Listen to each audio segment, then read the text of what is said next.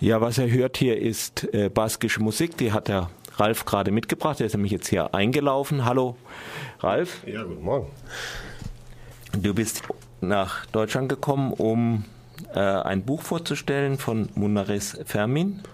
Lichtblicke im Baskenland, ein Interview mit Arnaldo Otegi mit einem Vorwort von Jerry Adams, also der Chef der irischen Sinn Fein. Das Buch hast du zusammen mit Harry Stürmer auch übersetzt. Warum? Ja, das Buch gibt einen guten Überblick über die Entwicklung, die sich in den letzten, sage ich mal, 20 Jahren im Baskenland ergeben haben. Baskenland ist ja durch, naja, sagen wir mal, 50 Jahre äh, bewaffneten Konflikt geprägt und äh, dieser Konflikt, was zumindest mal die bewaffnete Ebene äh, angeht, ist beendet seit zwei Jahren, hat die Untergrundorganisation ETA, also Baskenland und Freiheit, ähm, das definitive Ende des bewaffneten Kampfs erklärt und das aufgrund der Entwicklung und aufgrund des Drucks der, der linken Unabhängigkeitsbewegung. Und in dem Buch beschreibt Ortegi, wie die linke Unabhängigkeitsbewegung, äh, die zwar immer gleichgesetzt wird mit der ETA von der, äh, vom spanischen Staat aus, aber eigentlich ähm, die gleichen Ziele verfolgt, aber mit anderen Mitteln. Und die linke Unabhängigkeitsbewegung hat eingesehen, dass der äh, Weg über den bewaffneten Kampf, den spanischen Staat äh, versuchen unter Druck zu bringen, nur eine bestimmte Zeit vorwärts gebracht hat, aber ne, seit eine, einiger Zeit nur noch rückwärts äh, das Ganze entwickelt. Also dem spanischen Staat nutzt das Ansinnen der Basken auf einen freien, sozialistischen und äh, vereinten Baskenland eher schadet als nutzt.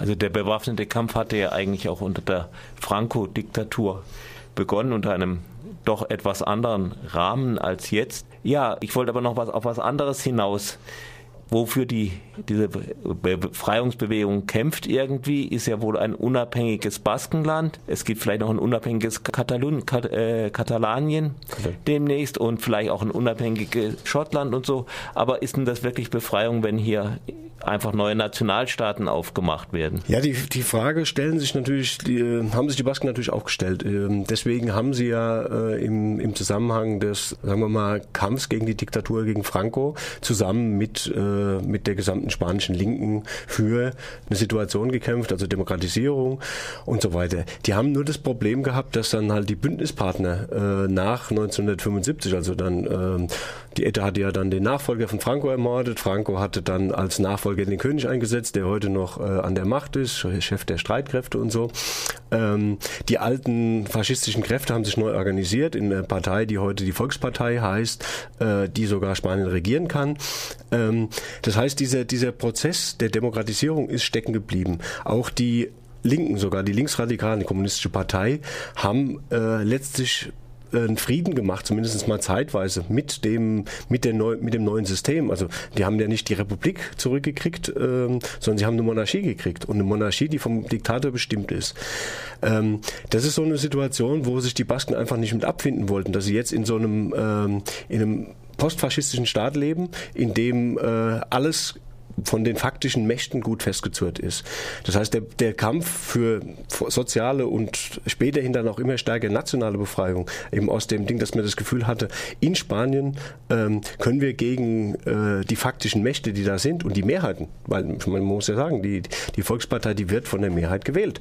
Ähm, da können wir nichts ausrichten. Deswegen nahm der, äh, der nationale Anteil. Also zu sagen halt, wir brauchen auch einen eigenen Staat, um unsere eigene Sprache und Kultur leben und schützen zu können, äh, wurde stärker. Und das hat man dann ja jetzt dann ähm, auch parallel erlebt, ähm, dass in Katalonien, wo sich ähm, ja die eher so immer so im Hintergrund standen, da gab es zwar auch eine Befreiungsbewegung, äh, auch eine linke Befreiungsbewegung, aber halt nie die nie, also die hatten so eine kleine äh, kleinere militanten Ausläufer, aber der war eigentlich unbedeutend. Äh, der gab dann auch recht, recht schnell auf, ähm, dass die mittlerweile so weit sind, dass sie aus der, aus der Struktur Spaniens aussteigen wollen, weil sie auch gemerkt haben, das geht nicht. Und da steht jetzt mittlerweile, oder da hat sich äh, die katalanische Bourgeoisie mittlerweile an, den, ähm, an die Spitze gestellt, weil sie merkt, äh, da gehen in, in Katalonien mittlerweile äh, zweieinhalb Millionen auf die Straße für, für die Unabhängigkeit. Äh, Stichwort spanisches Königshaus. Konrad, du wolltest auch noch was dazu fragen? Ja, ich meine, Spanien ist ja eigentlich hier eine Monarchie, hast du ja gerade erwähnt, von Frankos Gnaden noch. Und trotzdem hat sich die Monarchie ja bis zum gewissen Grade bewährt, sprich ein Demokratisierungsprozess hier hervorgerufen, wenn der auch, wie du gerade eben gesagt hast, äh, etwas stecken geblieben ist. Äh, augenblicklich schwächelt aber der spanische König oder das gesamte spanische Königshaus etwas, während Belgien durch die Königsfamilie zumindest zusammengehalten wird. Wie ist denn das so die Rolle des spanischen Königs, beziehungsweise wie äh, steht die Sache? Ja, die, die Rolle äh, des spanischen Königs ist äh, sehr speziell. Also der spanische König, wie gesagt, der wurde von Franco, also die Monarchie wurde von Franco restauriert, nachdem ähm, dem, äh, der Diktatur der, der Nachfolge abhanden gekommen ist. Ähm, der König wurde auch nicht nur als rein repräsentative Figur eingesetzt, sondern der König äh, ist real äh, der Chef einer faktischen Macht, die auch ab und zu mal immer wieder mit probiert zu putschen, also 1982 dann, ähm, und dann auch immer mal wieder mit, mit Putsch droht. Und das sind halt die Streitkräfte. Und der Chef der Streitkräfte ist der König, der auch ähm, die Streitkräfte haben nach der Verfassung die Aufgabe, den, die Einheit des spanischen Staates zu sichern. Also deswegen kommt dem eine zentrale Rolle zu. Dass der König ähm, die, eine, für eine Demokratisierung in Spanien gesorgt hat, ich glaube, das ist ein völliges Fehlverständnis. Ähm, das wurde äh, an diesem Putsch 1982 zelebriert, aber es gibt Aussagen von, von Putschisten, die sagen, der König war mit von der Partie. Ähm, es glaubt eigentlich auch niemand, dass der, also der ernsthaft darüber nachdenkt, dass 1982 der Putsch geplant war, um die Macht zu übernehmen. Sondern der Putsch hat ein ganz anderes Ziel gehabt und das Ziel wurde erreicht. Nämlich zum einen, das waren 1982 fanden die Wahlen statt und es war völlig klar, dass die Sozialisten die Wahlen gewinnen. Das heißt, mit dem Putsch wurden die Sozialisten schon mal äh, präventiv äh, darauf hingewiesen, dass sie bloß nicht an die äh, zentralen Geschichten rangehen, wie äh, zum Beispiel die Altfaschisten in den ähm, in den verschiedenen Institutionen rangehen kein, kein Versuch irgendeiner äh, Veränderung der Verfassung, in der der König natürlich, äh, die wurde die, die, Verfassung, äh, die verfassungsgebende Gruppe, die wurde vom König damals ausgewählt. Das waren also alles auch ähm, sehr diktaturnahe oder staatstragende Leute. Und dass da nichts ra rangeht, hat man ähm, hat man meiner Meinung nach, und da gibt es äh, deutliche Hinweise für, einen Putsch zelebriert. Der König konnte dann als Retter der Demokratie auftreten, der bis dahin noch, äh, eben weil er in der Rolle immer war, dass er von Franco ernannt wurde, konnte er sich zelebrieren als der Retter der Demokratie und damit hat man die Monarchie und letztlich auch die äh, Fortführung einer, ja, ich würde mal sagen, Demokratie oder Demokratur ähm, hat man festgelegt, weil eine wirkliche Demokratie äh, Spanien zu nennen, ist sehr schwierig. Ein Land, was äh, bis heute foltert und äh, andere Menschenrechtsverletzungen begeht, die, die äh, alle naslang vom Europäischen Gerichtshof für Menschenrechte ähm, abgeurteilt werden, äh, ist schon schwierig, das als eine Demokratie in dem Verständnis zu sehen, wie wir das vielleicht aus einer, aus einer deutschen Sicht uns angucken. Können wir da Ab vielleicht noch was Aktuelles dazu machen? Also ich meine, es gab jetzt eine große Demonstration im Baskenland äh, für die Freilassung der äh, ETA-Gefangenen. Ähm, kannst du jetzt was dazu der aktuellen Situation erzählen? Ja, das, das passt äh, auch ganz gut an die, äh, an die Stelle dran, weil ähm, wir haben ähm, in Spanien mit einer Situation zu tun, wo also im Baskenland reihenweise Parteien verboten wurden. Ähm, jetzt wurde zum Beispiel diese Demonstration am, am letzten Samstag, das ist die jährliche, Demo, die jährliche Großdemonstration für die Rechte der politischen Gefangenen. Äh, die sind gegen das spanische Strafrecht über ganz Spanien verteilt. Ähm, kürzlich mussten 100 freigelassen werden, weil Spanien willkürlich die Haftstrafen äh, der Leute verlängert hat. Äh, die saßen dann zum Teil äh, zehn Jahre länger, als sie äh, ihre Strafe schon abgebüßt hatten. Da hat der der Europäische Gerichtshof für Menschenrechte eingeschritten. Und jetzt, während die ETA vor zwei Jahren aufgehört hat, äh, diese Demo konnte all die Jahre lang, während der härtesten Konflikte, konnte die stattfinden. Jetzt auf einmal ähm, wurde die verboten. Ähm, kurz davor wurden die Anwälte, die normalerweise ETA-Gefangene verteidigen, äh, abgeräumt. Ähm, die äh, sind äh, abgeräumt, äh, ja, abgeräumt, heißt was? Äh, verhaftet und in den Knast gesperrt, gesperrt, weil sie angeblich für die ETA die Tyrannei über das Gefangenenkollektiv äh, ausüben. Und ähm, das muss man natürlich in dem Rahmen sehen, dass das äh, Gefangenenkollektiv vor, äh, zum Jahreswechsel äh, erklärt hat, dass sie sich voll und ganz hinter den Friedensprozess stellen. Ähm, und in so einer Situation könnten wir bestenfalls meiner Meinung nach äh, den Anwälten ähm, eine, eine Medaille verleihen, weil, weil die dafür gesorgt haben, dass auch sich in dem, äh, in dem ganzen Kollektiv der Gefangenen durchgesetzt hat, dass man jetzt auf den Weg setzen muss, der mit friedlichen, demokratischen Mitteln äh, die Ziele verfolgt.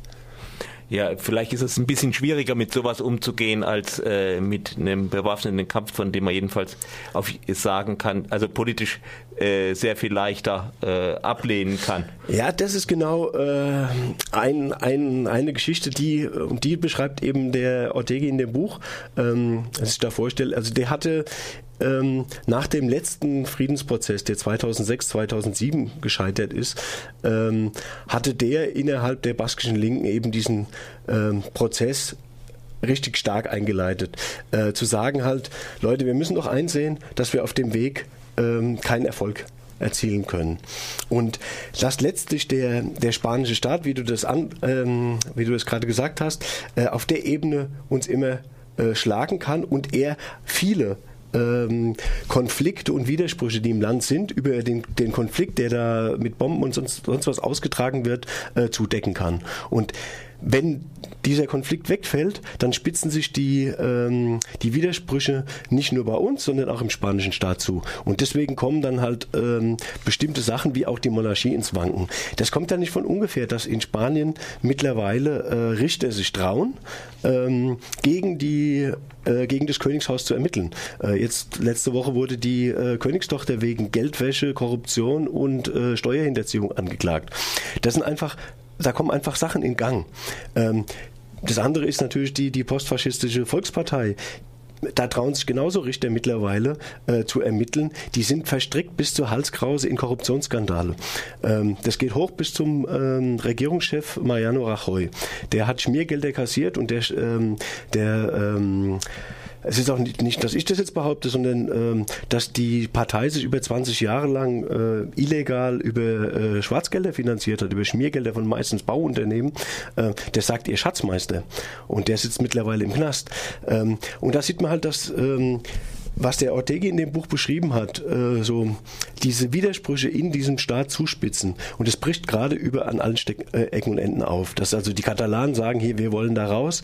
Ähm, jetzt am Samstag bei der Demonstration war ja auch die Reaktion sehr interessant, dass nach dem Demonstrationsverbot die mittlerweile legalisierte baskische Linkspartei Sortu zusammen mit den bürgerlichen Nationalisten, eher so Christdemokraten, zu einer Demo aufgerufen haben, um gegen dieses Demonstrationsverbot anzustinken. Und das war dann die größte Demonstration, die das Baskenland je gesehen hat. Und ähm, wo halt auch die die bürgerlichen Nationalisten im Baskenland merken, ähm, dass diese Regierung ähm, alles versucht zurückzudrehen. Das kann man auch noch an anderen Ecken sehen. Also ähm, das jetzt zum Beispiel das Abreibungsrecht. Also, äh, da geht Spanien zurück in die Diktatur äh, Abtreibung wird wieder verboten. Also das sind einfach Sachen, wo man mit, mit so einer regressiven Politik zu tun hat. Und ähm, das konnte man halt früher sehr gut zudecken. Auch die Wirtschaftskrise, ich meine, 27 Prozent Arbeitslosigkeit ist natürlich auch eine, ähm, eine harte Nummer. Und das können die einfach nicht mehr zudecken. Und diese Sachen brechen immer stärker auf. Und das kann man halt mit so einem Prozess weiter befördern. Und dieser Prozess wird demnächst, äh, das kann man jetzt schon sagen, dazu führen, weil der einzige Moment, an dem sie sich noch festhalten, ist irgendwie, ja, die ETA hat ja ihre Waffen noch nicht abgegeben und so weiter und so fort. Und das wird demnächst passieren.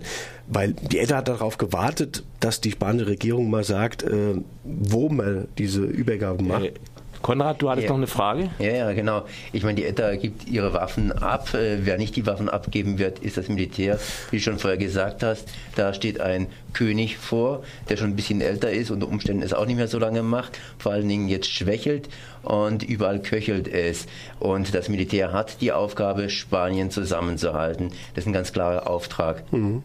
Ja, wenn's, wenn es aber überall köchelt und auch die Justiz ermittelt oder sowas, hat ja vielleicht die spanische Demokratie äh, doch noch eine Chance und vielleicht braucht man dann nicht äh, wieder noch neue Nationalstaaten. Ja, das ist im Prinzip so eine, ähm, ich glaube halt, die bürgerlichen Nationalisten haben mit der Beteiligung an der, an der Demonstration äh, in, im Baskenland wie auch die Katalanen früher schon gesagt, ähm, Spanien muss sich im Prinzip entscheiden. Und der Otegi hat es in dem Buch äh, auch sehr interessant analysiert. Äh, Spanien muss sich im Prinzip entscheiden. Wird, eine wirkliche, wird ein wirklicher Übergang zu einer Demokratie eingeleitet, indem ähm, man sagen wir mal, ähm, zurückkommen zu der Republik, die man eigentlich, ähm, äh, die 1936 von den Generälen gestürzt wurde. In der Republik hatten Basken und Katalanen, äh, waren als Nation anerkannt mit ihren Sprachen und so. Und dann wollten die auch nicht da raus. Die haben ja die Republik zusammen verteidigt mit, ähm, gegen die Putschisten. Ähm, das Problem tritt dann auf, wenn, wenn du. Das Nachfolgeproblem Frankos hängt ja eigentlich auch mit der ETA irgendwie zusammen. Ja, man kann das nur in diesem, ähm, in diesem ähm, Zusammenhang sehen, dass das natürlich ähm, weil die, die Probleme nicht gelöst wurden. Und wahrscheinlich hätte man in, einer, in einem Staat, wo, ähm, das habe ich immer mal wieder schon bei, früheren Veranstaltungen gesagt, in einem Staat, wo, wo die verschiedenen Regionen tatsächlich eine Möglichkeit hätten, Einfluss zu nehmen auf das, was in, dem, in, in der Zentrale passiert, äh, gäbe es diese Probleme nicht. Wenn die auch anerkennen würden, also wenn die Schweiz, ich meine, in der Schweiz gibt es doch auch verschiedene Sprachen. Das ist doch eigentlich nicht das Problem. Nur die sind anerkannt. Deswegen würden die, die, ähm, die Tessiner äh, nicht sagen, ja, wir wollen aus der Schweiz raus. Äh, das würden die vielleicht dann sagen, wenn die Schweiz sagen würde, äh, Deutsch ist jetzt die Amtssprache und das muss, äh, alle müssen Deutsch sprechen. Ne? Dann würden die vielleicht auf die Idee kommen, wie die Katalanen zu sagen, halt, wir wollen da raus. Jetzt äh, bist du ja noch ein bisschen hier unterwegs, auch mit Veranstaltungen. Kannst, ich äh, glaube, am Montag um 20 Uhr im Strandcafé, stimmt das? Ja, am Montag um 20 Uhr werden wir im, äh, werde ich im Strandcafé das äh, Buch vorstellen und auch ein bisschen darüber hinausgehen. Ähm, es gibt noch äh, vier andere Veranstaltungen, die am, danach noch am nächsten liegen. Der wäre genau heute in einer Woche, am nächsten Donnerstag in Basel. Äh, das ist in der Offbar in der Offenburger Straße um 19.30 Uhr. Ähm, die, äh, die richtig, würde ich jetzt mal sagen, die wirklich äh, richtig guten, interessanten Veranstaltungen werden allerdings in Karlsruhe, Darmstadt und ähm, Frankfurt stattfinden, weil ähm, wir hatten uns damals gedacht, bei der, bei der Vorstellung des Buchs, wir wollen jetzt nicht einfach nur eine trockene, eigentlich nicht nur eine trockene Vorstellung machen, sondern ähm, das Ganze ein bisschen ähm, kulturell und äh, auch kulinarisch untermalen. Ähm, in Karlsruhe zum Beispiel am Hast Sa du irgendwelche Tapas mitgebracht? Ja, Tapas nicht, bei uns heißen die ja Pinchos. Ah. Sorry, mein Baskisch ist äh, äh, nicht, nicht ganz ohne spanischen Akzent. Hat sich mittlerweile auch sogar in Spanien schon durchgesetzt, dass die da auch Pinchos heißen, weil die Basken sind ja bekannt für ihre, für ihre Pinchos, wenn man so durch die Kneipen geht. Wir haben da so ein bisschen in Karlsruhe vor allen Dingen äh, Pinchos vorbereitet, dann wird's ein bisschen, trinkt man natürlich ein bisschen, das lockert die Stimmung auch schon ein bisschen auf und dann werde ich ein bisschen, da bei den drei Vorträgen wird sich ähm, verstärkter um das Buch drehen, um die Buchvorstellung. Äh, und danach spielt eben Esne Belzer, äh, die ihr vorhin schon mal gehört habt, als Gruppe. Die sind also sehr gut, äh, sehr gute tanzbare ähm, Musik, Ska. Ähm, und das war so ein bisschen die Idee, das Ganze ähm, als einen runden Abend zu gestalten und nicht nur eine reine Vortragsveranstaltung. Ähm, Freiburg hat sich ähm, etwas spät an die Sache drangehängt. Die Gruppe muss am Montag wieder zurückfliegen. Deswegen haben wir in Freiburg und auch in Basel einen Vortrag, der sich äh, Buchvorstellung, aber auch ein bisschen die Entwicklung, die wir jetzt so ein bisschen angerissen haben, anschauen wird. Äh, wie hängen die Entwicklungen zusammen, dass jetzt äh, Schottland zum Beispiel 2014 äh, über die Unabhängigkeit abstimmen darf. Ähm, wenn Schottland äh, über die Unabhängigkeit abstimmen darf, warum kann, dürfen das die Katalo äh, Katalanen nicht? Ja, und das ist eben so eine Frage. Und da kann eigentlich äh, niemand eine vernünftige Antwort drauf geben, der. Äh ja, jetzt hören wir uns einfach mal die Musik ein bisschen an. Ja. Vielen Dank, dass du gekommen bist. Ja, bitte, bitte. Und äh, also am Montag, den, den, das äh, hier am besten zu erreichen, Strandcafé am Montagabend mit äh, näheren Ausführungen nochmal zu Baskenland, zu dem Buch, denke ich. Ja, und jetzt hören wir uns einfach die Musik an. Gut. Ja. Tschüss. Tschüss, Ralf.